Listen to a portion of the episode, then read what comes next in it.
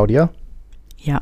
das Pax von IMO Resolutions auf dem GLHV3. Ähm, seit vorgestern gehen keine Bilder mehr ins Langzeitarchiv. Hast du auf der Kiste was gemacht? Vorgestern? Ähm, ja, ich habe SMB V1 beerdigt. Oh.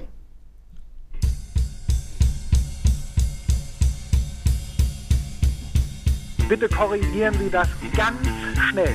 Ich sage es nochmal ganz schnell. Ich muss hier arbeiten. Ich kann es mir nicht leisten, ständig auf irgendeinen Scheiß zu warten, den die IT nicht auf die Reihe kriegt.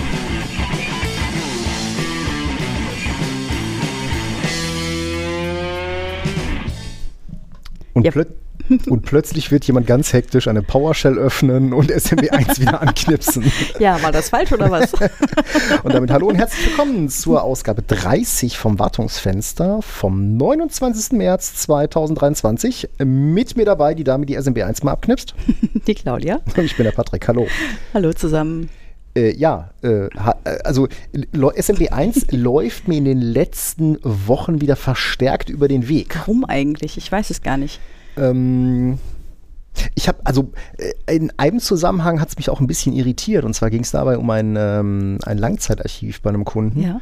Ähm, wo tatsächlich SMB1 angeknipst werden muss. Ah, wobei das lag, glaube ich, ja, das lag nicht an dem Langzeitarchiv, dass das kein, dass das kein SMB2 oder SMB3 kann, sondern ähm, äh, das lag schlicht und ergreifend daran, dass das äh, urmelalte Oracle Linux, was darauf zugreifen will, halt nur SMB1 kann. Keine Implementierung von SMB hat, die V2 zur Verfügung stellt. Ja, genau. Soll schon mal vorkommen. Ja, ja, ich, ich hoffe nicht mehr. Ja, Nicht mehr allzu oft.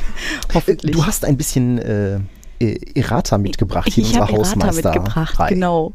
Da habe ich letztes Mal, äh, wir hatten ja letztes Mal so ähm, über, ähm, ja, was kann man denn schnell tun, um seine Active Directory zu härten. Und ich sprach wohl die ganze Zeit, ohne es zu merken, von NTLM-Hashes. ja, gemeint war natürlich LM-Hashes.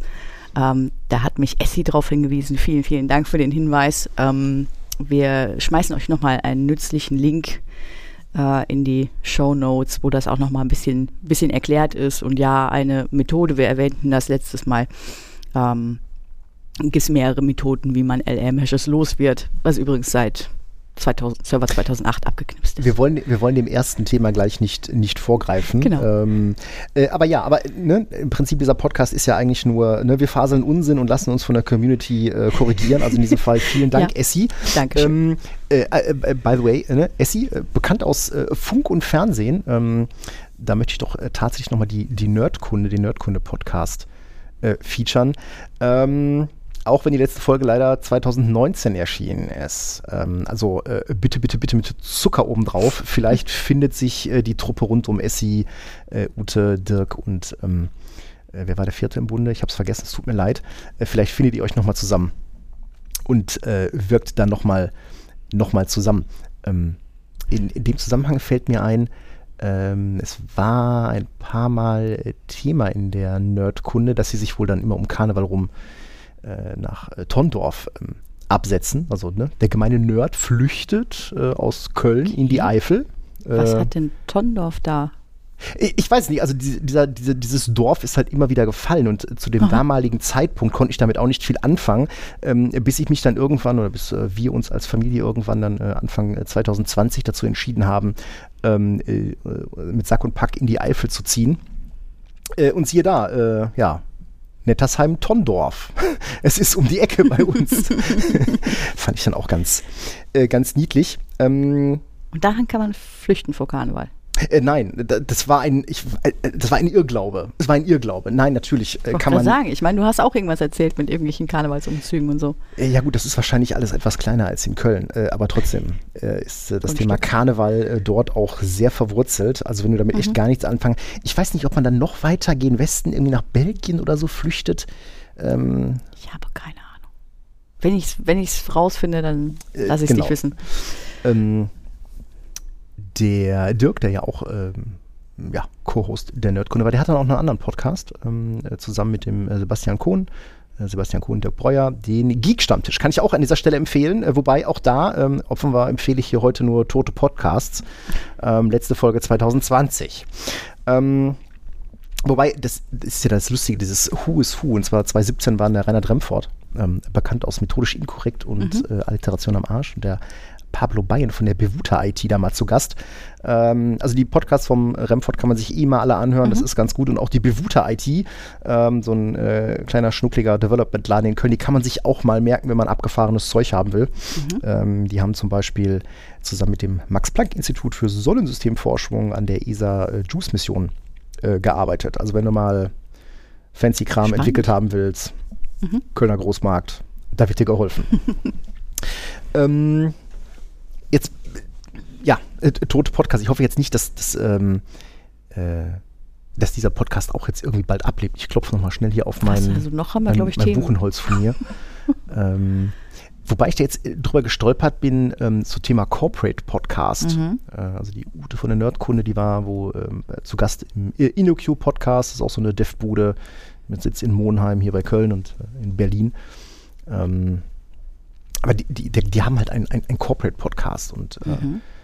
äh, ja gut, Hairless in the Clouds gilt jetzt vielleicht nicht gemeinhin als, als Corporate Podcast der Glück und Kanja GAB, ähm, aber das ist schon sehr GAB-lastig, sag ich mal, von den, von den Gästen.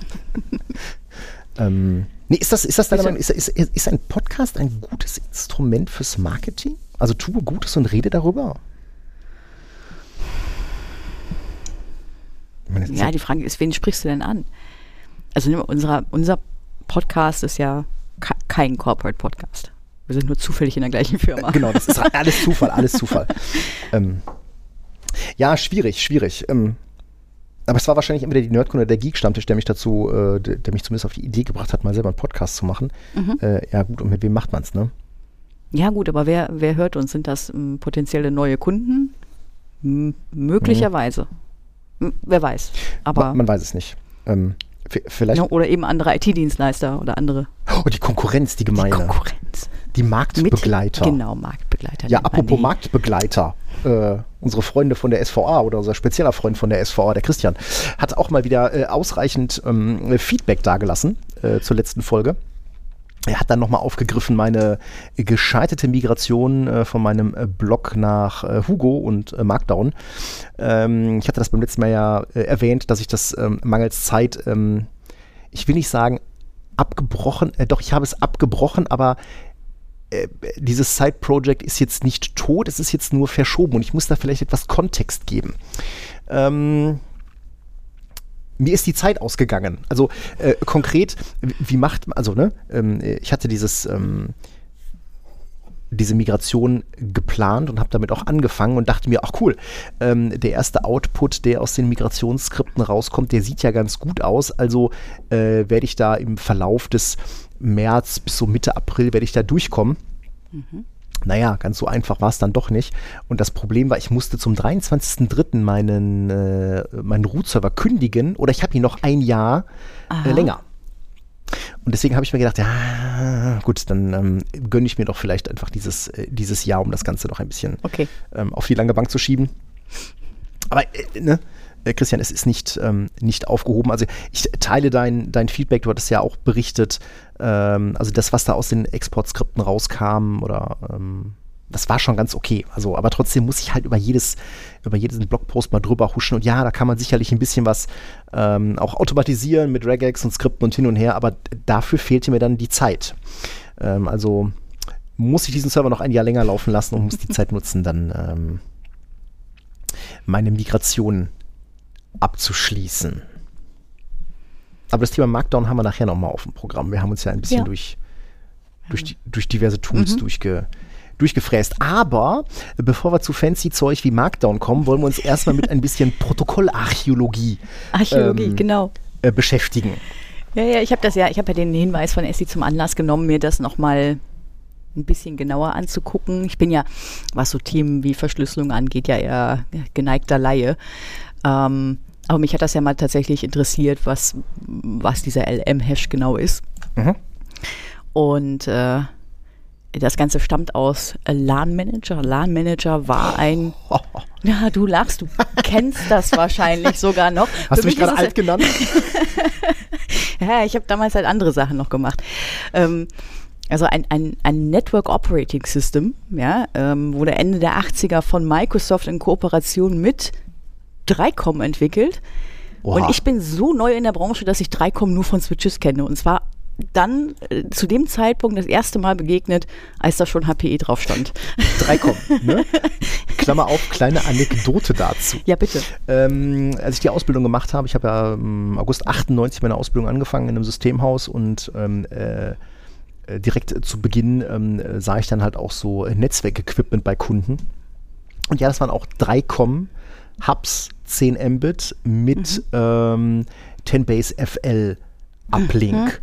Ähm, und dann dachte ich mir, boah, ne? Was eine geile Technik. Fancy Zeug. Fast forward Aha. 2006. Ich mache einen Verteilerschrank beim Kunden auf, finde das Zeug wieder. Da war das Zeug gar nicht mehr so fancy. nee, das war acht Jahre später und ich meine, ne, 98 war das Zeug schon alt.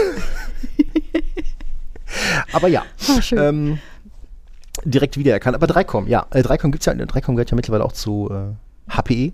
Ja, schon was länger. Das Schon auch schon länger. seit zehn Jahren. Oh ja, ja, ja, bestimmt zehn Jahre. Das kann ich immer daran messen, ob ich das mitbekommen habe oder nicht in der Branche. Also, ähm, genau, also Ende, Ende der 80er von Microsoft ne, im Joint Venture mit 3Com entwickelt für OS2, was ein Joint Venture von Microsoft und IBM war. ja, das war so die initiale Entwicklung von die OS2, Iniz- ne? Genau, äh, die initiale Entwicklung davon. Also ähm, ursprünglich, also das, haben sie schon 1992, haben mich die Wege getrennt, aber ähm, La Manager kam halt auch Ende der, der 80er halt tatsächlich raus, ich glaube 1987 meine ich. Hm. Ähm, und das stellte einfach damals äh, SMB über NetBIOS Frames bereit. Mhm. Ja. Ähm, seit äh, 1990 gab es das dann auch über TCP/IP. Genau, weil ne, wenn wir von OS2 und IBM reden, dann reden wir davon, dass es wahrscheinlich mal eher Token Ring oder sowas war. Ja, jetzt also auch ne? NetBT. Mhm. Ja. Ähm, und äh, genau, war einfach ein äh, Protokoll für SMB zur Bereitstellung. Muss ich jetzt nicht groß erzählen, was SMB genau ist, aber das gibt es auch schon seit 1983 übrigens. Von IBM. Alles alter Scheiß. Mhm. 40 Jahre alt. Genau. Ja, und 1992 haben sich ja die Wege von Microsoft und IBM dann wieder getrennt, ne, weil Microsoft dann plötzlich den Move brachte und irgendwie Windows 3.1 rausbrachte und äh, auch mit LAN Manager. Und ja, OS2 blieb dann halt in der Hand von IBM. Wurde dann, glaube ich, auch noch einige Jahre weiterentwickelt. Oh ja, also äh, OS2 hat, ähm, da es halt von IBM war, war es im Bankenumfeld relativ verbreitet. Ähm, es gab so eine abgefahrene Zeit, ähm, wo ich glaube, äh, sagen dir Escom und Phobis noch was? So Computerläden? Phobis sagt mir was, ja. Ja, Escom schon nicht mehr, ne? Nee. Einer von den beiden hatte diesen Move gebracht und konnte sich mit Microsoft nicht irgendwie auf äh, OEM-Agreements einigen und dann haben sie einfach OS2 verbimmelt. Ich meine, es war Escom. Äh, liebe Community, korrigiert mich da mal. Äh, Und dann gab es halt eine ganze Zeit lang PCs, die du dann halt bei und da war dann halt kein Windows und DOS dabei, sondern da war dann OS2 dabei. Ähm, und äh, Fun Fact, als ich hier bei der ML angefangen habe, habe ich auch noch Rechner mit OS2 gesehen, weil wir hatten für so einen, oder wir haben immer noch so einen lustigen Maschinenbauer im Oberbergischen. Ähm, und der hat auch teilweise Kisten für die Maschinensteuerung äh, von uns bekommen, da war OS2 drauf. Also ne, OS2 Borb, irgendwas, schlag mich tot. Jetzt hast du aber doch unseren Namen gesagt. Ja, ist ja egal, da, da steht ja sogar in den Shownotes drin, wo wir arbeiten. Okay, ja, und die meisten beherrschen Google dann doch entsprechend. Ähm, Ja, hier podcastet, ne? Ja, also so gesehen, das stimmt. Wir sind eigentlich, eigentlich sind wir ja, wir sind ja eigentlich fast ein Corporate-Podcast. Ne? Kunden hören uns ja auch. Ich Also erinnere dürft ihr mich kein- immer wieder. kein Unfug Genau, ja, ja. Wir versuchen es immer. Seriös Kunden. bleiben, ja? Genau. Bitte. Jetzt müssen wir beide lachen. Äh, ja. Genau. Ja, LAN Manager wurde halt von, von vielen Herstellern auch äh, ne, lizenziert und, und verwendet in Mhm. eigenen Betriebssystemen. Ähm, und bei dem Ganzen kommt äh, ein LAN Manager Hash zustande, also das Passwort des Anwenders, wenn er sich anmeldet auf dem, ich sag mal, ne, Datei, auf der Dateifreigabe, ähm, wird eben auf dem Serversystem gehasht, wurde Mhm. damals auch gespeichert im, auf dem Server. Wie setzt er sich zusammen? Das war das, was mich eigentlich interessierte. Was ist eigentlich so doof an diesem Hash? ähm, das Passwort für LAN-Manager kann maximal 14 Zeichen lang sein. Mhm. Das ist begründet darin, in dem, was danach damit passiert. Also es kann maximal ähm, 14 Zeichen lang, äh, lang sein. Es kann nur ASCII, also die, die ersten, ne? Die ASCII-Characters, die Printable Characters enthalten und es ist nicht case-sensitive. Warum? Weil das erste, was passiert mit dem Passwort, es wird in Uppercase umgewandelt, egal was du eingibst. Hm. besonders schön, genau. Ähm, wenn es nicht ganz 40 Zeich- Zeichen sind, dann werden da äh, 0 Bytes dran gehangen, bis man 14 Zeichen hat. Genau, du lachst schon. Äh, und dann wird das Ganze in zwei Teile zu sieben Zeichen aufgeteilt. Daher kommt übrigens dieser Mythos, dass Kennworte sicher sind, wenn sie denn acht Zeichen haben. Ach du Scheiße. Weil du musst überlegen, ja, ja, wenn es ja sieben Zeichen sind, bis sieben Zeichen ist ja der zweite, der zweite Teil Teil, nur null. null. Genau. Und damit sieht dann auch der Hash immer gleich aus. Oh boy. Deswegen Okay. gibt es noch Kennwortrichtlinien, die sagen, ja, man muss mindestens acht Zeichen haben. Okay. Genau. Ähm, genau, aus diesen beiden Teilen wird dann Mhm. ein DES-Key erstellt. Jetzt ja DES, ne, wir haben ja jetzt, wir haben ja 56 56 Bits. Ja. Und Ein DES ist halt ja so 56-Bit Desky. 56 Bit Desky, Ja. genau. Ist ja normaler Desky und normal ist dann auch, dass eben nach jedem siebten Bit ein, ein äh, Paritätsbit eingefügt wird. Das heißt eigentlich, der effektive Schlüssel hat nur 56 Bits, was ja eins der Probleme ist von DES. Ähm, Fun Fact da, also es gab ja ganz eine ganze Zeit lang mal ähm, so Exportrichtlinien für Verschlüsselungstechnologie. Mhm. Ähm, und äh, da, also, da gab es früher so Microsoft Encryption Packs und ich kann mich daran erinnern, wir mussten mal Cisco-Router wieder nach Frankreich shippen und so. Und da wurde peinlich darauf geachtet, dass da nichts drin ist, was mehr als DES 56 kann. aha. Mhm. Es wird ja auch gemunkelt, dass diese 56 Bits darauf zurückzuführen sind, dass äh, die NSA da reingucken wollte. Die NSA kann überall reingucken. Ja. Ja, die hatten auch in den 70ern schon Rechner, die das hätten ja, knacken können.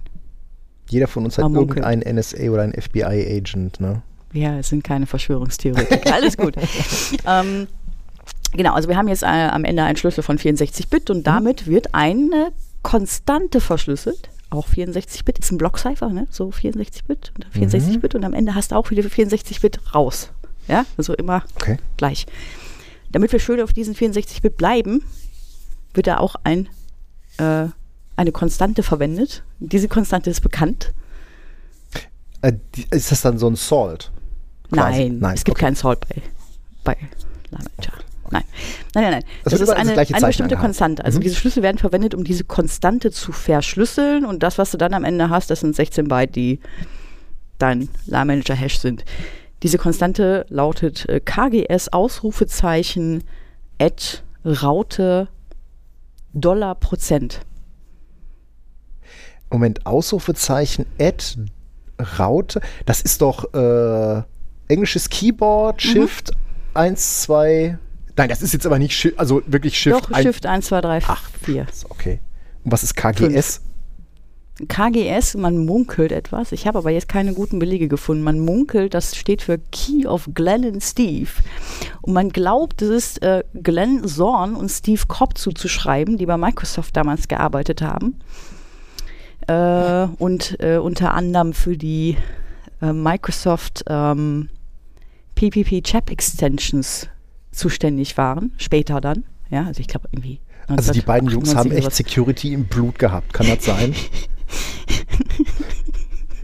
Merkt man daran, ja genau. Also diese Konstante ist bekannt. Ich habe jetzt auch nichts gelesen, was ihr nicht so- selber in der Wiki, also nichts ra rausgegeben Also was Chubb man ist ja nicht jetzt in auch nicht Quelle nachlesen von. Sicherheit, ne? Nee, ja klar. Ich kann mir so richtig vorstellen, wie hier, ne? Glenn und Steve. Ja, ne? auch MS Security Chat ist Teil ihrer DNA. MS Chat V2 im Backend, NTLM. Mein NTLM ist ja immerhin schon mal sicherer als Ja. Manager. Also äh, Gut. mir, ähm, ich bekomme den Eindruck, äh, dass es äh, so, also bei, da, dass es da offensichtliche Schwächen gibt. Ja gut, du merkst es, ne? Also du hast, äh, wir haben zweimal sieben Hm. Byte, die geknackt werden müssen und nicht einmal 14, 14, sondern mhm. zweimal 7, was nennenswert einfacher ist. Das Ganze ist nicht case-sensitive, das heißt, du hast auch nicht wirklich viel Variation. Das Mhm. klingt nach, also ohne dass ich mich jetzt auskennen würde, aber es klingt nach etwas, was man relativ leicht brute forcen kann. Ähm, Ja gut, wahrscheinlich, ja. also ne, klar, also jeder, jeder, jeder Cypher kommt ja irgendwann an den Punkt, wo er, wo er halt geknackt wird. Entweder einfach durch schiere Rechenpower oder weil es einfach ähm, von der Architektur her ähm, Probleme gibt. Also ne, wir reden uns an SHA-1, MD5, das sind ja alles mhm. Sachen, die sind irgendwann mal gefallen, entweder weil einfach aufgrund schierer Rechenkapazität oder einfach weil es halt vom mhm. Protokoll her irgendjemand da ein Loophole gefunden hat. Mhm. Ähm, äh, aber klar, ne, zu, zu, dem, zu den Zeiten, zu denen das aktuell war, ich meine, wir reden hier von Anfang bis Mitte der 80er, ne? 90er, mhm. Anfang der 90er. Ähm, da war das wahrscheinlich noch fancy und secure. Vielleicht. Vielleicht. Das kann ich nicht bewerten. Mhm. Das kann ich nicht bewerten. Liebe Leute, die ihr damals dabei gewesen seid und euch da schon damit. War das, kommt genau. man das, war das so ja gut, ich meine, also, du hast ja auch in, in ganz vielen, ganz vielen Protokollen, ähm, wenn wir uns mal so auch in die Anfänge des Internets, ne, DOD, Protocol, Stack IP, ja. viele Protokolle, die, mit denen wir da rumhantieren, da, da, da gab es ja gar kein Security. Ne? Also SMTP ja, und ja. Äh, DNS, das basiert alles darauf, hey, ich vertraue dir, du vertraust mir, wir machen beide ey, so das Unsinn. Internet ist voll die coole Sache, genau, wir haben da alle hier, Spaß ne? dran. Alle sind nett und alle sind fein. Und genau, und die Viren waren quasi so, weiß ich nicht, was war das, Falling Leaves, was war das nochmal? So, so waren Computerviren damals. Ne? Ja. Du hast dann lustige Bildchen, die dann auf deinem. Oder stimmt, da gab es einen, wo die Buchstaben runtergefallen sind in Word. Ja, das kann so. ja noch ganz lustig sein, ne? Das war ja noch ganz knuffig. Ja. Ne? Und irgendwann haben die Arschlöcher das Internet entdeckt. Ja, genau. Dann fing alles an. Genau. Dann, dann fing es an. Das waren die, die, die Pausenhofrüpel, die haben dann das Internet entdeckt. Ja. Ähm, ja, aber ne, was ist jetzt hier mit LAN-Manager? Achso, und äh, du hast eben noch gesagt, ne, ja, ist das ein Salt? Nein, nein, also in dem Konzept gibt es keine, keine Salts. Also Salt im Sinne von, dass du noch einmal eine ein, eindeutige oder äh, einzigartige, noch einen einzigartigen Faktor hast, der in diese Verschlüsselungsfunktion mit reingegeben wird. Ich weiß nicht, wie es dir geht, aber ich habe jetzt gerade Bock auf Salted Caramel. Salted Caramel ist gut. Ja. Ähm, also, hm, aber. Pommes. Pommes? Pommes gehen auch. Also Pommes sind herzhaft, also Salted Caramel ist süß. Ich weiß jetzt nicht, also. Lass mich, ich habe jetzt gerade an Pommes gedacht und ich hätte jetzt Moment, Pommes. Moment. Pommes mit Ketchup oder Pommes mit Mayo? Hast du gerade Ketchup gesagt? Okay, ich kann meinen Abmahnungsblock wieder wegnehmen. Also, außerdem, was soll das denn jetzt? Ich dachte, du kommst aus Dortmund. Jetzt mir wenigstens noch Schrank anbieten können. Also. Ja, genau, aber äh, LM ist ja tot, ne? Eigentlich. LM ist eigentlich tot, ja. Also Microsoft hat das schon irgendwie 2008 abgeschaltet als, ich sag mal, tragendes Konzept mhm. auch in der Active Directory oder sowas. Das ist natürlich auch nicht mehr mitgenommen worden dann aus NT hier, äh, NT-Zeit mhm. 3.1 und so weiter. Also von Windows-Seiten, von Windows-Seite gibt es schon lange keine Gründe mehr, äh, noch LM-Hashes irgendwo rumfliegen zu haben. Warum mhm. ist es aber in der Default-Domain-Policy auch heutzutage auf neuen äh, Domänen nicht deaktiviert? Weil es mhm. immer noch Altsysteme geben könnte. Und zwar ja, gut, namentlich, also ja. ne, Legacy-Implementierung von SMB von Drittherstellern, mhm. wo wir wieder bei dem Thema sind. Ja, da sind wir dann wieder mhm. bei den mhm. ranzigen äh, SMBs auf irgendwelchen Linux-Hobeln. Genau. Ne? Mhm. Genau. Ja gut, das ist diese heilige Kuh der Kompatibilität. Ne? Ja. Ähm, das äh, ist ja auch wirklich bei allen Gruppenrichtlinien-Einstellungen, die man da so hat, Verhärtungen, ähm, immer so, wow, wenn du das jetzt ausknippst, können wir dir nicht ja. sagen, was passiert. Ne? Ja, steht ja sogar in der äh, ein Ausrufezeichen in der Einstellung, wenn du das ja. einstellst. Auch die Microsoft ähm, Security Baselines, die aus dem Security Compliance mhm. Kit sind da ähnlich. Also die machen sehr, sehr wenig aus, was mh, hm, man eigentlich schon nicht mehr haben möchte. Ne? Mhm. Ne? Ähm, also gut, ne? Äh, LAN Manager ist, glaube ich, mit boah, Server 2.3 oder ist es mit 2.8 gestorben? Mit 2.8. Mit 2.8. Ähm, Weil, ne, mit hm? zwei, mit 3.1, mit 3.1 gab es nämlich schon NTLM, mhm. was dann ein bisschen verbessert war. Da kam dann noch ein NT-Hash, aber das führt jetzt dann auch ein bisschen zu weit.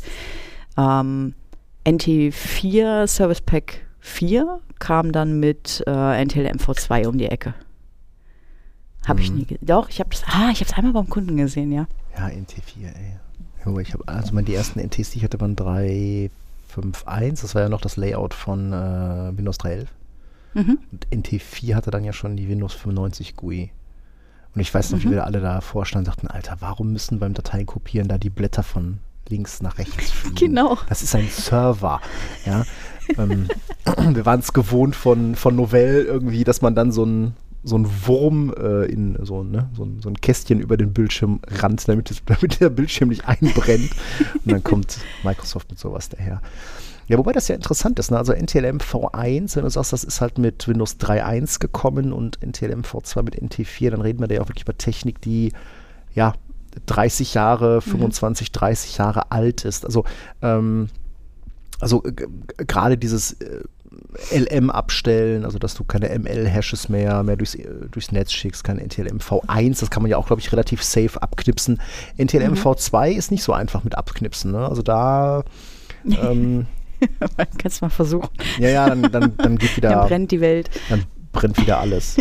ja, gut, aber gut, wo ja. haben wir denn, wo haben wir noch Legacy-Zeug? Ich meine, Fun Fact ist ja, äh, und da muss sich, glaube ich, keiner schlecht fühlen. Wir stoßen auch heute ja immer noch ähm, auf, äh, auf die XPs äh, und ja, Windows CEs klar. und auf diese Windows 2000, 2003 Server, die ganzen Schmutzecken.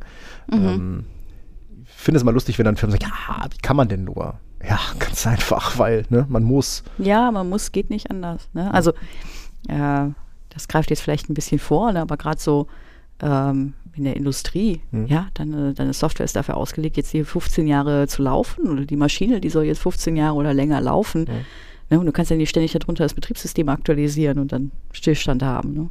Na, ja. ich meine, wir haben, wir haben Kunden, die haben produktiv halt auch noch äh, Server 2003, Server 2000 im Einsatz, mhm. weil Anwendungen im Betrieb sind, von denen man auch ums Verrecken nicht wegkommt, mhm. aus verschiedenen Gründen. Natürlich mhm. kann man da ähm, einer IT-Leitung oder einer Geschäftsführung einen Vorwurf machen, hey, da hättet ihr euch vielleicht vor vor 15 Jahren schon mal einen Kopf drum machen müssen. Ja? Mhm.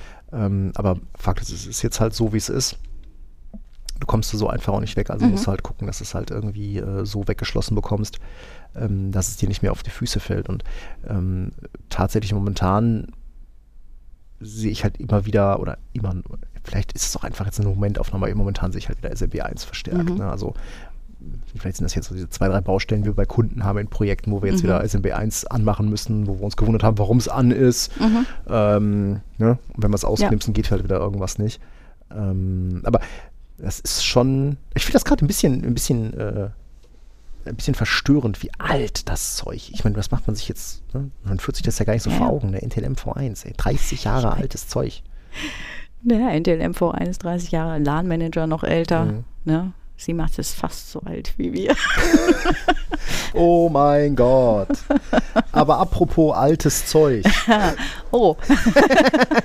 schöne, also Überleitung. schöne Überleitung. Schöne ähm, Überleitung. Wir hatten das letzte Mal ja angeteasert, dass äh, das BSI einen, den Baustein IND äh, veröffentlicht hat. Ähm, und den hast du dir mal zu Gemüte geführt. Ja, äh, den gibt es auch tatsächlich schon länger, aber der ist jetzt äh, Anfang 2003 mal nennenswert aktualisiert worden. Da sind auch neue Abschnitte dazugekommen, soweit ich das gesehen habe. Ähm, ich hatte ähm, letztens, letztens schon letzte Woche mit äh, ähm, unserem äh, geschätzten Freund Markus geplaudert darüber, der sich auch gerade damit zufällig befasst. Mhm. Warum eigentlich? Ja, der äh, ja, das kann ich jetzt leider nicht teasern. Also das wird er Das müssen wir gleich off the record. Ja, genau. ähm, genau, und er, der erläuterte mir noch, dass das ähm, der Baustein IND zustande kam, weil, naja, man hat ursprünglich gedacht, das BSI, das umfangreiche Grundschutzkompendium, das deckt ja schon so alles ab, was IT angeht. Und irgendwann realisierte man, Moment, Moment, Moment. Also A, das lässt sich nicht auf OT-Systeme vollumfänglich anwenden, was da steht. Und B, in der OT ist verdammt viel IT unterwegs. Mhm. Ja, das heißt, da wurde dann eben ein separater äh, Baustein für entwickelt. Ähm, und das Ganze wurde deshalb relevant, weil ähm, ich zitiere jetzt mal, weil die in der Vergangenheit übliche physische Trennung der OT von anderen IT-Systemen heute aufgrund zunehmender Integrationsanforderungen nur in Ausnahmefällen bei erhöhtem Schutzbedarf anwendbar ist. Das ist ja auch tatsächlich das, was wir draußen im Feld sehen. Ne? Also zumindest mhm. jetzt so in den letzten paar Jahren sehen wir ja doch, dass wir immer mehr mit OT zu tun haben, beziehungsweise mhm. dass halt Systeme integriert werden oder angebunden werden müssen, von denen wir bisher überhaupt keine keinen blassen Schimmer hatten. Ne? Und ähm, das fängt ja tatsächlich an, keine Ahnung, aus dem Bürogebäude und dann hast du deine Jalousien oder eine Lichtsteuerung über KNX, also Stichwort Gebäudeleittechnik. Ne, oder ein anderes schönes Beispiel, was wir ja häufiger schon draußen im Feld gesehen haben, äh, Blockheizkraftwerke. Ja, jede Menge. Ne? Äh, wo dann halt auch wieder allen gesagt wird, ja, die Firma XYZ möchte da gerne ähm, irgendwie Zugriff drauf haben und zack, hast du deine OT irgendwie an dein Netzwerk dran geflanscht. Ja, wenn du nicht auf einem Schrank irgendwo im Keller noch eine Fritzbox findest und dich irgendwann mal fragst, was ist, was, was hängt da eigentlich dran? Ja gut, ich meine, das ist ja noch, ähm, Weil, ne, Mhm. Bauabteilung und IT ja, reden nicht ja, unbedingt oder, überall genau, oder. Bauabteilung oder halt Technik allgemein. Ne? Ja, ja. ähm, genau, das. Äh, aber ich meine, gut, es ist ja nichts Schlechtes daran, wenn man halt sagt, okay, da gibt es halt eine Fritzbox und über den Weg kommen dann irgendwelche Leute da an die, äh, an die OT-Anlagen dran. Immer wohlgemerkt, es gibt keinen Brückenschlag zwischen, zwischen dieser OT-Welt und der IT-Welt. Hässlich wird das ja erst dann, wenn es diesen Brückenschlag halt irgendwo mal gibt. Das mag dir egal sein, wenn du für die IT zuständig bist, aber organisatorisch hat doch der Kunde da gar keine Möglichkeit, wenn er davon gar nicht weiß, Mhm. weil irgendwo eine Abteilung das einfach entschieden hat und es gemacht wird. Der Kunde an sich hat aber gar keine gar keinen Einfluss darauf, wer auf diese Geräte draufkommt. Ja, was ist denn, ne, sagen wir, mal, das ist eine Produktionsanlage und nicht, ja, BRKW ist wichtig genug, ne, aber äh, stell dir mal vor, da gibt es eine Supply Chain Attack. Wo, wo ist denn irgendeine Instanz da drin, die das aufhält? Aufhalten Mhm. könnte. Ja gut, wobei das halt dann auch äh, halt auf dieses, ne, bleiben wir mal beim Beispiel BAKW, äh, darauf beschränkt wäre, aber ähm, Klar, häufig ist das ja so, ich meine, das ist jetzt vielleicht unsere, unser naiver Blick darauf, BAKW ist da sicherlich nur ein Beispiel, aber wir haben es ja jetzt auch dann bei unserem einen Kunden erlebt, wo wir ja in so einem Meeting mit dabei waren. Da geht das Thema OT halt über x Hersteller, weil ne, die verschiedenen Package-Units halt von verschiedenen Herstellern kommen und jeder möchte da seinen, seinen Remote Access drauf haben. Und das Ja. alles hängt dann doch wieder irgendwo zusammen. Das alles hängt dann doch wieder irgendwo zusammen, aber immerhin ist das nicht irgendein Mhm. ein lustiger DSLer mit einer Produktionsanlage als Exposed Host, jetzt mal übertrieben gesagt, ja. Mhm. Ähm, deswegen, genau, ja, also wie gesagt, ne, also es gibt auch häufig, äh, ich sag mal, IoT-ähnliche Anforderungen. Ja, also der Kunde möchte heute Dashboard sehen, ne, auch aus dem Büronetz und so weiter. Äh, und die Hersteller bieten das natürlich auch an und spätestens dann fängst du an, irgendwie die Netze zu koppeln. Ja. Ja, genau. Äh, Grundsätzlich auch die, die ganze Thema Konsolidierung, ne? also dass du halt Genau. eben nicht äh, irgendwie immer zwei Komponenten äh, für alles beschaffen willst. Ähm, Ja, warum sollst du denn, also ne, je nachdem, was du hast, Gebäudeleittechnik, BRKWs, wenn du eine, wenn du bereits eine hochredundante Infrastruktur hast, warum willst du denn da noch mehr Server hinstellen? Ne? Ähm, Gibt es eigentlich keinen Grund für. aber klar, wenn, du hast natürlich für deine IT, da machst du natürlich immer einen Kopf drum. Ne? Du hast eine IT-Sicherheitsrichtlinie, du machst dir Gedanken darum, wie sichere ich ähm, meine Endpunkte ab, wie sichere ich meine Netze ab. Äh, Wie stelle ich das Einhalten von, äh, von Richtlinien sicher? Und ähm, das, das gilt, das müsste es ja dann auch eigentlich für die OT geben. Und ich glaube, an dieser Stelle setzt dann dieser Baustein auch an. Genau. Mhm. Also weil ne, es gibt halt die äh, für die Komponenten der IoT heutzutage vergleichbare Gefährdungen, ne, Mhm. wie für die normale Büro-IT.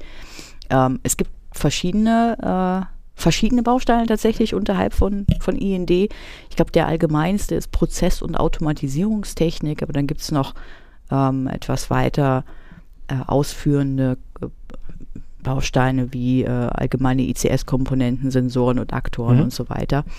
Äh, und es gibt einen eigenen Baustein für Fernwartung in der industriellen, äh, im industriellen Umfeld. Ja, okay. Mhm. Ja, äh, die, die Gefahrenpunkte, die eben identifiziert werden, ist zum Beispiel ungeeignete Einbindung der OT in die Sicherheitsorganisation. Was heißt da? Irgendwer, irgendeine Abteilung baut da eine Anlage hin, arbeitet da drauf, die IT weiß von nichts. Mhm. Ähm, oder die IT-Sicherheit in dem Fall. Ähm, das, ne, es gibt eben auch Dinge, ich sag mal, Richtlinien, IT-Richtlinien, ähm, die in der OT nicht umgesetzt werden können. Nehmen wir Mhm. mal so Virenschutz als Beispiel. Ja, nicht auf jedes System in der OT kann ein Virenschutz installiert werden, der ins Dateisystem scannt. Zumindest müsste man sich halt über die ähm, entsprechenden Ausnahmen äh, unterhalten. über Ausnahmen Ja. unterhalten und wenn es halt gar nicht geht, dann eben ein Mhm. Alternativkonzept. Das ähm, ist auch tatsächlich hier ein Punkt. Aber als Beispiel, darüber muss geredet werden. Das Mhm. muss verschriftlicht werden. Ähm, dann haben wir ungeeignete Einbindung der OT in betriebliche Abläufe. Das meint allerdings eher so die andere Richtung. Was ist denn, wenn du Teile von OT auf deiner IT laufen hast und dann rollst du lustig Patches aus? Naja, sagen wir es mal so. Also, wenn, ja, okay, also klar, ne, Patches ausrollen, Kiste startet neu, ist in der OT vielleicht ein bisschen blöd. Äh, wenn Patches ausrollen dazu führt, dass Software in der OT nicht mehr funktioniert, würde ich sagen, was hast du für eine scheiß Software programmiert, wenn ein Security-Update ein Breaking Change für dich darstellt? Aber ja, ähm, ist ein Punkt, definitiv. Genau. Ja, eindeutige Gefahren und unzureichender Zugangsschutz. Also wenn du Mhm. irgendwo irgendwelche Netzwerkports in einem Gebäude hast, äh, die irgendwie in dein OT-Netz reingehen, wenn du schon segmentiert hast überhaupt, Mhm. ja, dann das muss natürlich nochmal ähm, weiter geschützt werden, halt wie auch dein IT-Netz natürlich. Aber Mhm. ähm, genau, das ist der Punkt, den ich eben meinte, unzureichendes Schutzkonzept gegen Schadprogramme in der OT. Ah, okay. Zum Beispiel aber auch Wechselmedien. Ich glaube, da hatten wir, da hatten wir sogar drüber gesprochen schon mal. Ach ja, so, so Schleusen-PCs, ne? Mhm. Genau, also bevor du irgendwie Wechselmedien da in deiner OT-Welt mitnimmst, müssen die erstmal irgendwo durchgeguckt werden. Mhm. Ähm, ja, klar. Gut, das ist auch Segmentierung, das ist das Thema Firewalls, das Mhm. ist das Thema Virenschutz, äh, IPS, also über, ne, über äh, segmentierte Netze reden mit Firewalls, ich Mhm. da IPS anmachen, ausmachen. Mhm. Äh, Content Inspection ist vielleicht auch, finde manches, manches System vielleicht auch ein bisschen uncool. Ja, leider sehr viele. Mhm. Genau. Ähm, ja, fehlende Netzwerksegmentierung ist ja auch immer so mein persönlicher Favorit, ne? Also du, dann hast du dann schön auf Core-Switches geroutet, Ja, ja, ja, dann- dann- statt das über die Firewall zu leiten. Mhm. Ja, und äh, ne, unsicheres Administrationskonzept äh, und Fernadministration. Ja klar, ne? Wenn es halt, wenn du dann halt jedem einfach seinen DSLer Mhm. gibst oder ne, irgendwie Mhm. dann NAT für irgendwas, das ist natürlich Murks. Genau. Ja gut, aber das sind alles, eigentlich sind das alles so No-Brainer, ne? Da muss man sich halt mal äh, drüber unterhalten. Ähm, da ist sicherlich auch die Sicht der IT wichtig. Das geht natürlich unter, wenn du eine Anlage als Anlage spezifizierst und sagst, die IT, die in dieser Anlage läuft, ähm, ist halt ne, Teil der Anlage und da muss ich nicht mit meiner IT drüber reden. Man ist halt kein, ist halt kein Office-Jet-Drucker. Ja, aber es ist ja den gleichen Gefahren ausgesetzt wie IT. Weil Ja, will nur sagen, was wir da immer wieder Ne. erleben, sind ja, sind ja so Schnittstellenprobleme. Mhm. Ne? Also für mich sind diese ganzen Teile, die das äh, BSI da aufführt, das, das, ja, da muss man halt drüber reden. Ja, klar. Ne? Aber wenn er halt dann so als ähm, äh, ähm, in so, de, in, so de, in so in deinem Elfenbeinturm lebst und sagst, nee, nee, nee, nee, nee, das ist ja OT, Mhm. da habe ich hier das Sagen. Ähm, Und das ja, will dann auch keiner halt bestreiten. scheiße. Ne? Also mit, mit so Produktionsanlagen und was weiß ich, SPS-Steuer. Mhm. Keine Ahnung, habe ich keine, keine Idee von. Ja? Mhm. Äh, aber mit ESXern, wenn ihr, wenn ihr den Kram auf ESXern laufen habt, dann können wir euch ziemlich genau sagen, was ihr damit machen müsst, damit die sicher sind. Mhm. Ah, ne? ähm, ja, ne, ne, das ist nämlich auch ein Punkt, weil häufig unzureichende Überwachungs- und Detektionsverfahren, das meint in dem Fall mangelnde Überwachung der IT-Infrastruktur unterhalb der OT-Komponenten. Während du nämlich ja ne, alle möglichen Sensoren abgreifst, du hast ja in der OT hast ja Überwachung noch und nöcher. Kriegst du nicht mit, wenn in deinem ESXer, in deinem Einzel-ESXer, der in irgendeinem Schrank steht, wenn eine Platte verreckt, kriegst du es nicht Mhm. mit. Mhm. Genau, das ist nämlich eine realistische Gefahr, weil sich die OT, ich sag's, Mhm. sagte platt OT-Menschen, äh, auf ihre OT-Komponenten kom äh, konzentrieren und die IT darunter Mhm. möglicherweise vergessen. Ja, und das, was wir vorhin sagten, ne, mangelnde Lifecycle-Konzepte, ähm, also Einsatz von Commercial Off-the-Shelf-Produkten auf IT-Seite, zum Beispiel Windows-Server, ähm, die dann aber äh, für OT-Systeme bereitgestellt werden, die sehr viel längere Mhm. Lebenszyklen haben als ähm, so ein Windows-Server-Produkt. Ja gut, aber dafür gibt es ja zum Beispiel dann äh, Windows IoT, was entsprechend halt einen äh, langen Lebenszyklus hat. Und ich sag mal, entschuldige bitte, aber auch der Windows Server hat mal locker zehn, zehn Jahre mindestens Lebenszyklus. Ja, ne? und du sagst nicht so Windows IoT, ne? Denke an Windows C ist genau dafür gedacht, kann trotzdem kein SMWV2. ja, aber weil es Windows XP Technology ist Genau. und Windows XP ist wann rausgekommen? 2001? Boah, ja. Also, wenn Ich du mir glaube- jetzt 2023 erzählst, dass ein 20 Jahre altes Windows CE kein SMB1 kann, ja, sorry. Ähm, Nein, nein, es kann kein SMB2. ja, Das heißt, du kannst kein SMB1 abknipsen, solange das irgendwie. ja, aber nach 20 Jahren darf dann auch ein, ein Betriebssystem halt mal alt sein. Ne? Nimm mal Server klar. 2012, 2012 R2, Mhm. das geht jetzt, jetzt aus dem Betrieb, nach 10 Jahren, 11 Jahren, 12 Jahren. Naja.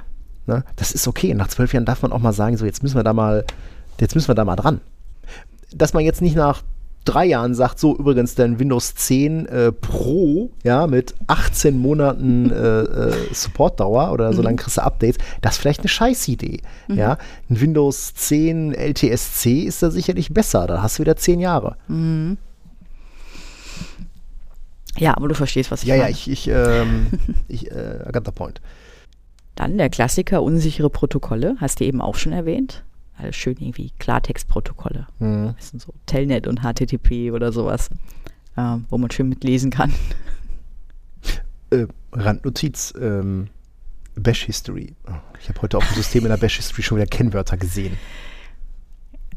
Echt, man kann die doch dann wenigstens interaktiv eintippen. Was soll denn das? eintippen und nachher die Bash History einfach löschen oder bereinigen. Ja, äh, ja aber gut. Ähm, ja, äh, klar, Klartextprotokolle. mhm. Genauso wie, keine Ahnung, irgendwelche Textdateien, die da rumliegen und wo Passwörter Mhm. drin stehen oder sonst irgendwas. Weißt du halt alles nicht. Muss man drauf aufpassen, auch in der OT. Aber du sagst schon, das ist durchaus was, ähm, da sollte man, da sollte man als OT-Mensch mal durchgegangen sein. Also äh, eigentlich, wie gesagt, ne, also für mich sind das meiste echt so, so No-Brainer, ne? Das sind so Sachen, wo ich sage, ja klar, da muss man drüber reden, ne? Mhm. ähm, darf man nicht einfach, einfach ausblenden. Ähm, ja, verlinken wir mal, Mhm. mal in den Show Notes. Kann sich jeder mal, mal durchfräsen. Genau. Viel Spaß damit. Vielleicht bin ich ein bisschen komisch, dass ich sowas. Na, das ist schon, das ist schon spannend. Ja, So, Ich finde es halt auch äh, für, für, ich sag mal, den ITler, der sich möglicherweise mit, ähm, äh, mit OT-Unternehmen Mhm. auseinandersetzt, weil es muss jetzt irgendwelche Schnittstellen geben, etc. Dann will man ja auch aus der IT raus wissen, okay, der Kram da, der ist, äh, Mhm. der ist sicher. Ja, es ist auf jeden Fall schon mal, ähm, ne, das BSI ist ja jetzt nicht irgendwer und äh, da kann man zumindest mal ein paar, Mhm. paar Gedanken äh, mitnehmen. Mhm. Ähm, es wird jetzt aber nicht besser. Also, ne, wir hatten jetzt gerade schon ranzige Protokolle, dann hatten wir grundsätzlich unsichere OT Mhm. und ähm, ja. Wa- Was machen wir, wenn wir ranzige Software haben, die wir ins Internet stellen wollen? Ey, Nicht ich machen. weiß es schon. Ich jetzt, genau. nicht machen. Und wenn man es doch machen muss, dann ist der Azure Application Proxy möglicherweise eine Lösung. äh, ja, Ja, der ähm, ist schön. ja äh, bin ich aber auch wieder durch Zufall drüber gestolpert. Also der ist zwar mehrere Male schon an mir vorbeigeflogen, aber ich hatte noch nie so richtig den, ähm, den passenden Einsatzzweck dafür. Jetzt habe ich ihn gehabt. In Form von ranziger Software, die man eigentlich nicht ins Internet stellen. Und eigentlich hatte ich mir mit dem Kunden zusammen eine andere Idee überlegt, wie wir das Ding äh, irgendwie einigermaßen sicher ins Internet stellen wollen. Aber irgendwie ähm, haben wir uns beide damit sehr schwer getan. Und ähm, dann kam mir doch nochmal die Idee mit dem ähm, Azure Application Proxy. Was ist das? Äh, Das Azure AD selber bringt ja schon eine ganze Menge mit, um Anwender und Daten ähm, zu schützen. Ja, also das ganze Thema Conditional Access, MFA und lalala. Ne, das ist ja alles Teil des, des Azure ADs, was einfach so mitgebracht wird. Und der Azure Application Proxy ist ähm, ein Stück, ähm, was im Azure AD lebt und einen sehr schönen Weg ähm, mitbringt, Web-Apps, wohlgemerkt, Web-Apps, äh, sicher zu veröffentlichen. Und zwar ist das ein Zusammenspiel von einer Enterprise Das ist ja etwas, was ich auch im Azure AD erstellen kann, zum Beispiel, dem eigentlichen Application Proxy und dem sogenannten Application Proxy Connector. Ähm, das ist also ein Stück Software, was bei dir on-prem läuft, äh, welches dann die Verbindung ähm, herstellt. Auf dem Server, wo die Anwendung läuft, oder? Kann. Also dieser ähm, äh, Application Proxy Connector, ich rede jetzt einfach nur noch vom sogenannten Connector, ähm, den kannst du, ist ein kleines Stück Software, kannst du dir im Azure AD herunterladen für deinen Tenant. Ähm, den installierst du entweder auf dem Server, den du ähm, für die, ähm, den du halt, äh, auf dem die Anwendung läuft, die du veröffentlichen willst, äh, oder du stellst ihn ähm, äh, auf eine separate Maschine. Äh, Du kannst auch mehrere davon installieren, mehrere Konnektoren installieren, ähm, die dann zu einer sogenannten Connector Group zusammenfassen und die machen dann auch HA. Ähm, Aha. Komme ich gleich zu. Okay, okay, Äh, okay. halt Dinge. So, und das heißt, ähm, diese, dieser Connector stellt eine Verbindung outbound Mhm. zum Azure Application Proxy her.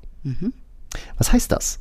Du hast keine eingehende Verbindung mehr, um deine Applikation zu veröffentlichen Wenn sich oder um den Application, um den Application Proxy auf deine Anwendung umzuleiten, sondern du hast eine von deinem Netzwerk ausgehende Verbindung ähm, und der Application Proxy nimmt quasi die Verbindungen an, packt die in ein Message Bus und aus dem Message Bus äh, bedienen sich dann die äh, Konnektoren, ein oder mehrere, und arbeiten dann diese Verbindungen ab. Das heißt auch, hast du zum Beispiel, ähm, äh, kannst du zwei Server installieren, packst auf jeden einen Konnektor, dann hast du schon mal zwei Konnektoren laufen, die dann auch HA machen. Fällt einer aus, ja, dann arbeitet der andere halt die ganzen Anfragen ab. Ähm, kannst du auch eine Firewall zwischenstellen, also wenn du dann sagst, okay, du packst deine Konnektoren dann in die in DMZ zum Beispiel und äh, ähm, hast dann deine eigene Anwendung nochmal woanders laufen.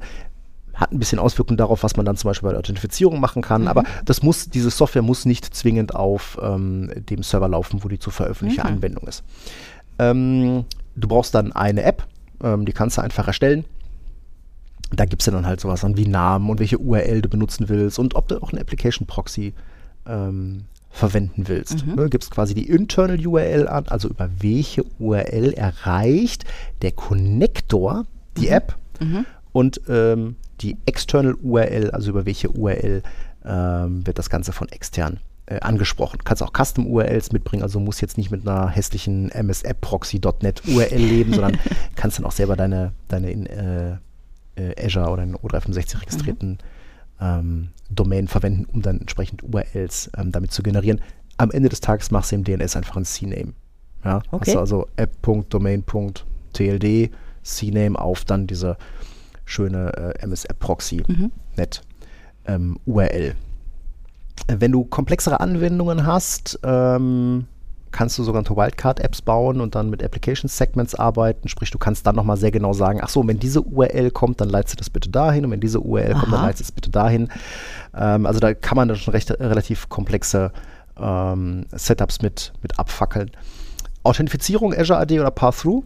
Also entweder macht dein Azure AD die ähm, Authentifizierung ähm, oder aber die Anfrage wird einfach durchgeleitet und die ähm, Anwendung. Mhm. wird dann halt, und die Anwendung übernimmt dann ähm, selber die Authentifizierung. Aber wir wollen ja immer Azure AD Authentifizierung machen, weil dann kommt auch der ganze Spökes mit Conditional Access und so weiter. Und da haben wir noch ein paar Möglichkeiten, ähm, Single Sign-On zu machen, nämlich über Header.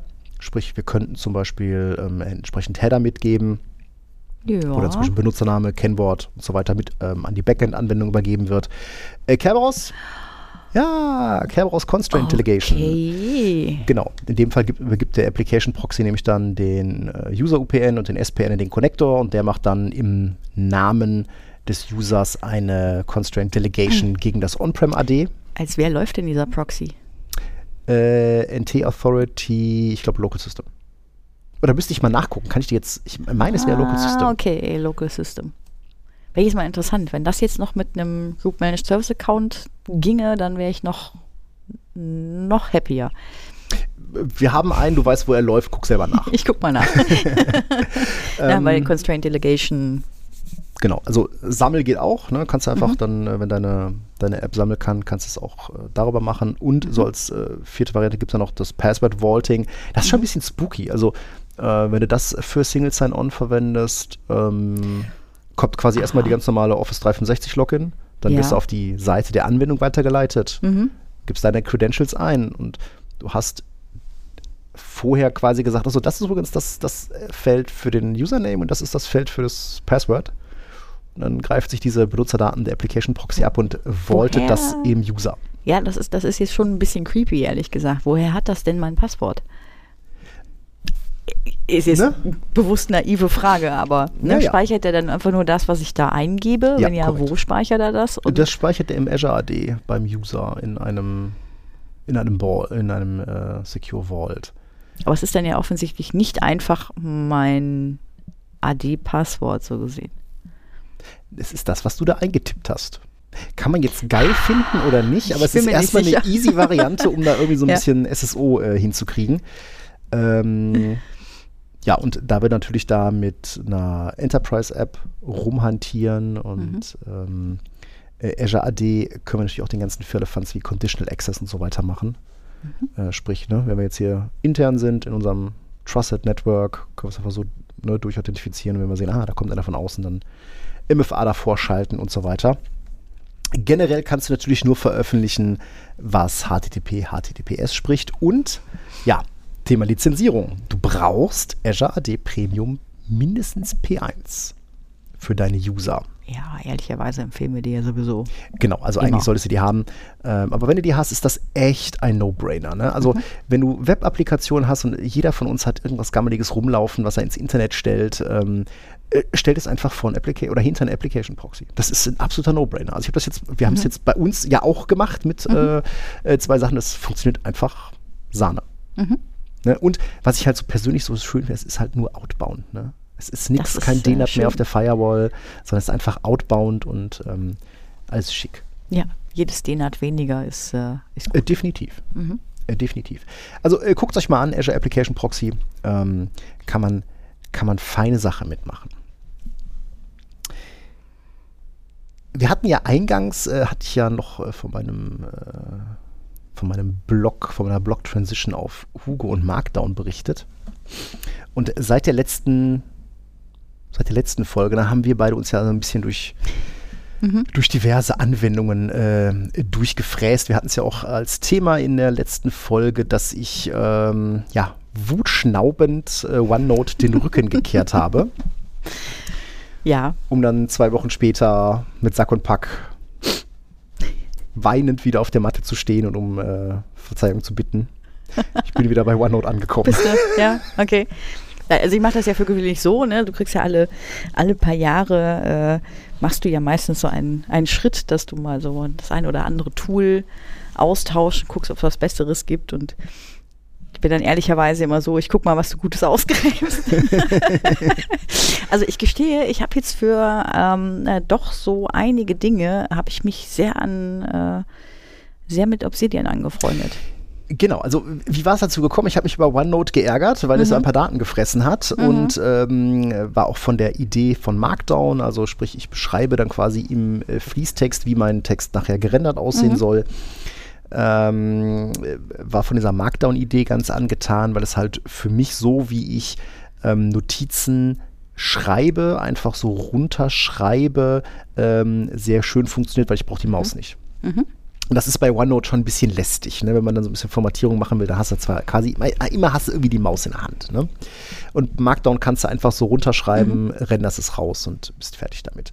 Und ja, da hat mir Obsidian echt gut gefallen, ne? weil es ist äh, Textdateien, es sind Ordner für die Strukturierung, ähm, was mir sehr gut gefallen hat. Das ist Pure Markdown. Ähm, was dann halt beim ersten Moment schon wieder ein bisschen doof war, das ganze Thema Synken. Das hat ja ne, Ich kostenpflichtig. Finde das, ich finde, das klappt Ja, du benutzt wunderbar. einen OneDrive dafür, Ich ne? benutze den OneDrive dafür. Ich kann das sogar Ja. jetzt auf meinem iPhone. Ja, das fühlte sich für mich falsch an. Ich kann da nicht, nicht mal richtig den Finger drauf legen, es fühlte sich falsch an. Also die Idee, du hast Textdateien mit Markdown und Ordner zum Strukturieren, wunderbar, Ja. aber synken wäre halt ganz nett. Und dazu kommt ja dann auch das Thema Kollaboration. Das fand ich, das finde ich in Obsidian tatsächlich einfach. Ja, okay. Also jetzt mal ehrlicherweise, ich habe mir jetzt nicht so genau durchgelesen, ob ich das dürfte. Aber Ja, gut, wer äh, ja, gut, verbietet es- mir denn, den Ordner auf den OneDrive zu legen? Naja, also Obsidian ist ja erstmal keine, keine Open Source Software und die sagen schon, wenn du halt kommerziell nutzt, dann äh, musst du eine Lizenz kaufen. Also wenn du jetzt nicht gerade deine Urlaubsplanung, eine private Urlaubsplanung da drin machst, dann wirst du streng genommen eine Lizenz kaufen müssen. Ähm, Okay. Gut, dann äh, das nächste, was ich mir angesehen habe, war dann Joplin. Genau, Da das habe ich mir angeguckt, da ja. konnte ich gar nicht mit. Da hatte der Markus mir gestern auch noch über den Zaun geworfen. Äh, deswegen habe ich gestern nicht auf deine Teams-Nachricht geantwortet, Markus, weil äh, ich wollte dem nicht vorgreifen. Ähm, also Joplin haben uns auch, oder habe ich mir auch angesehen, fand das auch ganz geil, wobei mir da dann schon wieder nicht gefiel, okay, jetzt habe ich es wieder in so einer SQL-Leitdatenbank. Genau. Ne? Also das, das, und da fand ich das mit dem Synken tatsächlich Ja, gut, da hätte ich ja noch mit leben können. Da hätte ich ja dann, da hätten wir ja bei uns noch so einen Sync-Server äh, hosten können. Den gibt es ja als Docker-Container, das hätten wir machen können. Dann wäre es auch wieder schick gewesen. Ähm, Ja, also du kannst ja auch auf, ähm, du kannst ja sowohl in der App auf dem Handy als auch auf dem Desktop kannst ja einstellen mit OneDrive Sync, Ja. aber dann ist das halt nicht so richtig live und Ja, ja, genau. Äh, Ist halt auch wieder so ein bisschen so, hm. So, und äh, dann, ja, bin ich reumütig wieder zu OneNote zurückgekehrt, weil ähm, ich eine Extension gefunden habe für OneNote, nämlich OneMark, mit dem man äh, One oder mit dem man Markdown Support in OneNote nachflicken kann. Also es gibt wohl schon seit drei Jahren oder so einen äh, Feature Request äh, oder eine Microsoft Voice Initiative, die sagt, bringt doch bitte Markdown Support in OneNote. Ähm, keine Ahnung, 200 Leute da schon gesagt, ja, ja, will ich haben, will ich haben, will ich haben. Keine Ahnung, es, ich weiß nicht, ob nicht. Microsoft das irgendwann mal nachflickt. Ähm, wäre aber in meinen Augen so ein No-Brainer. Aber mit ähm, OneMark funktioniert das für mich ganz gut. Ich habe tatsächlich wieder diese Markdown-Experience, äh, dass ich dann einfach da Text runterschreiben kann und ähm, Enter drücke und er rendert das Ganze und das ist alles schick. Ähm, und ich habe natürlich dann auch das äh, Seamless Syncing von, ähm, von OneNote. Und das muss man ja schon dazu sagen, jetzt kommen wir wieder ein bisschen drauf, es wäre ja eigentlich kein Problem gewesen, äh, dass ich zum Beispiel Obsidian oder Joplin nutze. Das Problem ist, ich hätte dann natürlich wieder zwei Tools gehabt. Nämlich eins für meine persönlichen Notizen äh, und das zweite äh, ist ja, das, wie wir kollaborieren. Ja, also A, haben wir beide zum Beispiel ja ein, in OneNote eine, eine, äh, ein, ein Shared Notebook äh, und dann gibt es ja noch mal eins für uns als Team.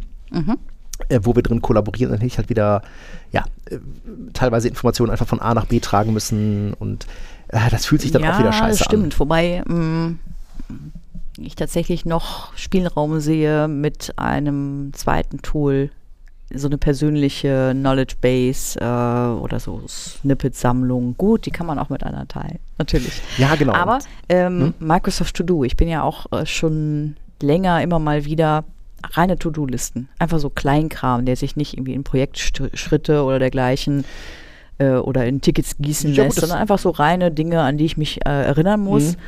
Ähm, machst du die in OneNote? Nein. Ähm, also reine To-Dos ticker ich mir ganz oft wirklich einfach in VS Code rein, einfach Textdatei. Ähm, ja, jetzt wo ich das in Markdown machen kann, mache ich das auch tatsächlich teilweise in, einfach in so einem in den Schnellnotizen von, von OneNote. Ähm, weil äh, das sind einfach nur Stichpunkte, wo ich die da, ne, wenn ich es erledigt habe, Ja, lösche ich es genau. einfach wieder raus. Ähm, für mich, und das, äh, aber das ist wahrscheinlich auch eher so eine, so eine persönliche Sache, ich hasse es, zu viele Tools zu haben. Also, ne, wenn Ja, ich so ich meine auch. Toolchain sehe, das ist Teams, das ist Outlook, das ist Edge, das ist OneNote, das ist VS Code, das ist Royal TS. Ende. Ja, und von den Klar. sechs Tools, die ich jetzt genannt habe, sind fünf von Microsoft. Das macht es für mich halt wieder schlank. Und ähm, das ist ja auch so ein bisschen so diese Idee, wie kollaborieren wir denn intern eigentlich? Ne? Ich meine, wir beide haben so eine Shared Notes. Ähm, wenn wir das so als Team sehen, da hatten wir ja dann auch schon mal, und das ist sicherlich auch noch ein Punkt, und nein, das ist jetzt kein, kein Corporate-Podcast, aber das fällt mir jetzt, wie wir so drüber reden, ein, da müssen wir auch nochmal drüber reden. Ne? Also du erinnerst dich an das Thema Projektverzeichnisse oder ähm, äh, vor ein paar Jahren haben wir Mindmaps gebaut. Ja, Ähm, so ich für das Projekte. immer noch Ah, häufiger. Ja. Guck, noch, noch, ein, noch ein Punkt für Markdown. Wusstest du eigentlich, dass es eine, ähm, eine Extension gibt, äh, MarkMine für VS Code, wie du mit Markdown Ja, ähm, Guck, guck ich mir an. Guck ich mir an, aber ehrlich gesagt weiß ich nicht, ob das nicht komplizierter für mich ist als. ich habe gedacht, es, also es geht ganz gut von der Hand. Es geht ganz Ja, gut ich von der Hand. an. Ich guck's mir mal an. Ähm, weil, ja. Ne? ne? ähm, äh, und äh, auch so eine, diese Art und Weise, wie wir kollaborieren, so mit, mit SharePoint und Teams und OneNote integriert sich halt relativ gut in Teams rein. Das macht für mich diese ganze Toolchain halt sehr, Ja, ähm, das ist sehr, richtig. Mhm. sehr schlank. Ähm, und äh, wie gesagt, ich bin halt von dieser Idee mit Markdown, sprich einfach runterschreiben und Mhm. ne, ähnlich wie Tech, ähm, und nachher dann rausrennen, äh, sehr, sehr von überzeugt. Und ne, Markdown funktioniert jetzt auch ganz gut mit ne, VS Code und dann äh, auch in OneNote und der Export aus OneNote als Markdown funktioniert auch ziemlich gut. Und auch OneMark, also dieses kleine Tool, was halt ähm, Markdown in OneNote ähm, äh, integriert. Das hatte mal jemand angefangen, ich bin auf Reddit drauf gestoßen. Ähm, mittlerweile hat das äh, als Version 1.0 rausgehauen. Ähm, Okay. Und äh, ganz ehrlich, das ist auch ein Stück Software, da gebe ich auch gerne Geld für aus. Also muss man sich mal vor Augen führen. Also, ne, die äh, hier die Subscription sind 12 Dollar. Ähm, das Geld gebe ich gerne aus. Ja. Ist auch fair, wenn du also es gibt eine Lite, es gibt eine Pro und es gibt halt diese Subscription, also die Lite und die Pro sind halt Lifetime-Lizenzen für 16 oder 29 Dollar. Ähm, die Lite hat halt kein CSS-Theming, kein Highlighting, kein LaTeX-to-Image, keine Diagrams. Ähm, die Pro kostet dich einmalig 29 Dollar, dann hast du eine Lifetime-Lizenz für dieses, ne, für diese eine Major-Version. Ähm, hast du drei Jahre lang die Subscription, schmeißt er dir halt, wenn du es dann kündigst, schmeißt er dir halt eine Pro-Lizenz äh, hinterher und sagt, okay, die kannst du jetzt bis zum St. Nimmerleinstag ähm, nutzen. Und äh, gerade dieser Diagram-Support ist halt interessant, weil er zum Beispiel auch dann eben äh, diese ähm, äh, Markmaps halt kann. Also ne? Mindmaps mit Markdown kannst du dir dann in OneNote runterschreiben, äh, ne? äh, Steuerung Enter und dann rendert dir WebView da eine Mindmap raus als Bild in OneNote. Ja, okay, ich will das mal ausprobieren. Ah, jetzt habe ich sie doch. ähm, fühlt sich für mich momentan ziemlich gut an. Also ich ähm, äh, kann damit jetzt wieder ganz gut, äh, ganz gut leben, auch mit, mit OneNote. Ähm, äh, jetzt hat sich natürlich dann auch nochmal wahrscheinlich, äh, weil jetzt kam auch gerade dann mal wieder so ein ne, semi-annual großes Update für OneNote. Irgendwie sieht es jetzt ganz viel schicker aus und auf einmal kann man auch äh, Pages sortieren. Ähm, etwas, wofür ich dann ähm, auch noch ein kleines äh, zusätzliches Tool immer hatte. Ähm, wir verlinken das mal, guckt euch mal an. OneMark und äh, MarkMind for VS Code. Ähm, aber das vereint zumindest für mich jetzt so das Beste aus beiden Welten. Ne? Ich bin wieder in meiner Microsoft OneNote-Welt und äh, ich habe auf der anderen Seite meine, meine Markdown-Text-Sachen, mit denen ich äh, ärgere ich mich eigentlich schon wieder ein bisschen, dass ich das nicht schon vor ein paar Jahren entdeckt habe, ähm, dass ich erst so spät auf diesen Zug aufgesprungen bin, aber ähm, ja, das fühlt sich für mich zumindest jetzt so bei den ersten Sachen, wo ich mal wieder Notizen in Meetings runtertippen musste, das fühlte sich ganz gut an. Relativ frictionless, das in Markdown einfach runterzutippen. Dito. Du, also, du probierst es dann heute Abend dann Ich wahrscheinlich. probiere das heute Abend mit den Mindmaps mal aus. Ich werde dich, ich werde dich morgen, morgen im AMA danach fragen. Jetzt müssen wir natürlich mal gucken, dass wir die Kollegen auch noch dafür äh, gehuckt kriegen. Übrigens, äh, Disclaimer, ne? Also liebe Kollegen, wenn ihr das hört, ne, nur weil wir das hier besprechen, müsst ihr das nicht, äh, nicht mehr direkt machen. Der David kam dachtest damit um die du, ja? Ecke. Muss ich doch erstmal sagen, nein, David, das ist, äh, ne, das war Ist jetzt gut. nicht, nicht arbeitsbezogen. Niemand Ähm, will die OneNote euch wegnehmen. Genau.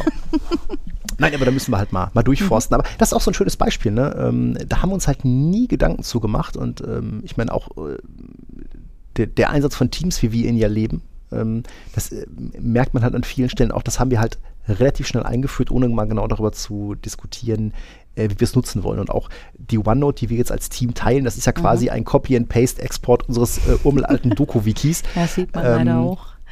Ja, äh, ähm, ist ja nicht schlimm. Also, Nein, nein, ne? nein, nein, sowas nicht gemeint. Nein, Genau. Aber Äh, man, man kann das sehen. Das ist halt nicht in OneNote erstellt worden.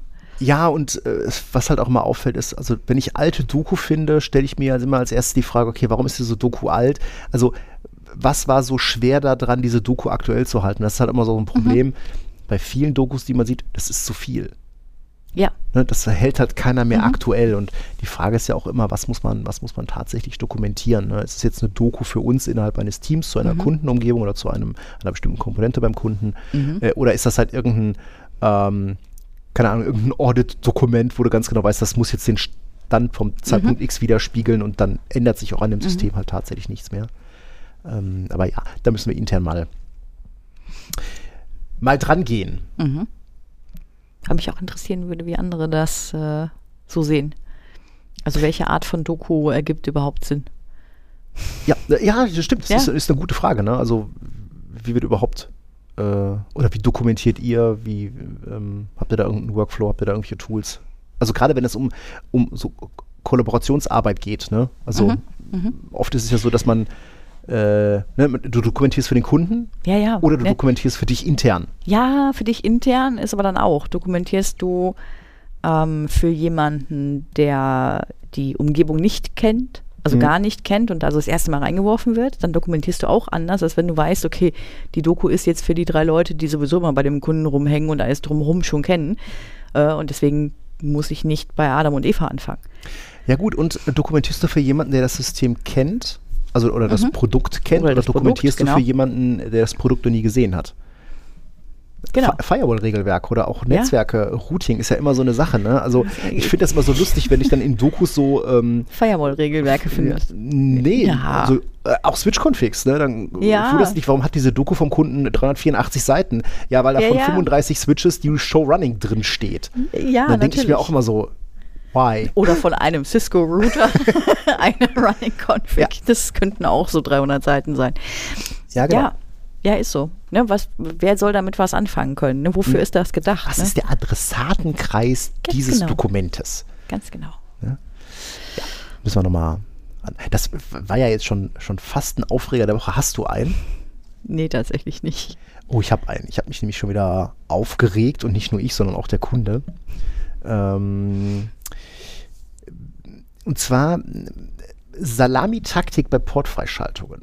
Oh, Also es geht darum, dass, dass Daten von einem ähm, System von A nach B müssen.